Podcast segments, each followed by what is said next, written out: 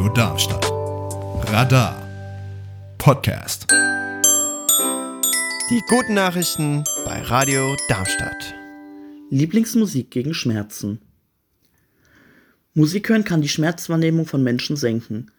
Das ist das Ergebnis einer Studie aus Kanada, die in der Fachzeitschrift Frontiers in Pain Research veröffentlicht wurde. Die Forscher wiesen nach, dass vor allem das Hören der eigenen Lieblingsmusik einen viel größeren Einfluss auf die Schmerzlinderung hat als irgendwelche unbekannte Entspannungsmusik. Eine verminderte Schmerzempfindlichkeit, auch Hypoalgesie genannt, kann den Studienautoren zufolge auftreten, wenn Schmerzreize zwischen ihrem Eingangspunkt und dem Punkt, an dem sie vom Bewusstsein als Schmerz erkannt werden, gestört werden das Forscherteam fand heraus, dass das Hören von bevorzugter Musik emotionale Reaktionen hervorruft, die diese Schmerzreize stören und so das Schmerzempfinden senken können. Die Wissenschaftler sehen darin einen potenziellen Weg für die Optimierung von Schmerztherapien, die nicht auf Medikamenten, sondern auf Musik basieren die Studienautoren stellen auch fest, dass sich verschiedene emotionale Themen in ihrer schmerzreduzierenden Wirkung unterscheiden. So registrierten sie, dass sehr bewegende und bittersüße emotionale Erfahrungen im Zusammenhang mit Musik das Schmerzempfinden besonders dann sinken ließen, wenn sie reichlich Gänsehaut erzeugten. Dieser musikalische Schüttelfrost scheint den kanadischen Forschern zufolge auf einen neurophysiologischen Prozess hinzuweisen, der Schmerzsignale wirksam blockiert. Erstes Kolonialismusdenkmal in Berlin in einem internationalen Wettbewerb sucht das Berlin Global Village nach dem besten Entwurf für ein Denkmal an den Kolonialismus. 20 Ideen sind nun im Finale. Zum ersten Mal in der deutschen Geschichte adressieren wir auch die Kunstwelt in den Ex-Kolonien, betont Michael Küppers Adebisi gleich zu Beginn des Ausschreibungsvideos für das dekoloniale Denkzeichen in Berlin. Dann erscheint die Summe von 750.000 Euro in großen weißen Lettern im Bild, der Betrag, den der Sieger oder die Siegerin für die Realisierung seines bzw. ihres Entwurfs erhalten wird. Michael Küppers Adibisi ist Initiator des Denkmals und Referent für Diversity und Community Development beim Berlin Global Village, das den Wettbewerb ausgeschrieben hat. In dem Eine Welt Zentrum, wie es sich nennt, arbeiten verschiedene Vereine und Initiativen zum Thema wie globale Gerechtigkeit und Nachhaltigkeit.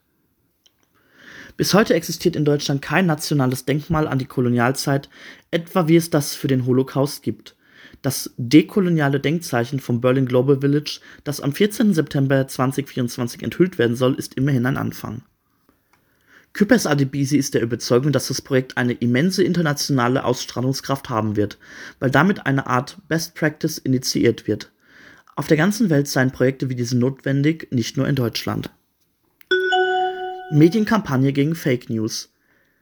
Mit einer breit angelegten Kampagne unter dem Titel Hashtag #UseTheNews wollen deutsche Medien im kommenden Jahr über Desinformation und Fake News aufklären. Mit einem Ja der Nachricht sollen insbesondere junge Menschen für die Bedeutung vertrauenswürdiger Informationen sensibilisiert werden. Geplant sind unter anderem tägliche Social-Media-Shows zu einem Nachrichtenthema, regionale Newscamps für Schüler sowie Kooperationen mit Schulen und Lokalredaktionen.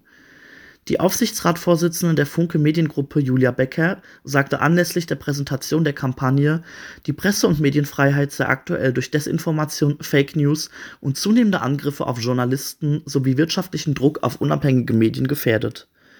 Im Jahr der Nachricht wollen wir erfahrbar machen, wie wichtig zuverlässig recherchierte, der Wahrheit verpflichtete Nachrichten für unser Zusammenleben sind. Use the News ist ein von der Deutschen Presseagentur und dem Hamburger Senat initiiertes gemeinnütziges Unternehmen.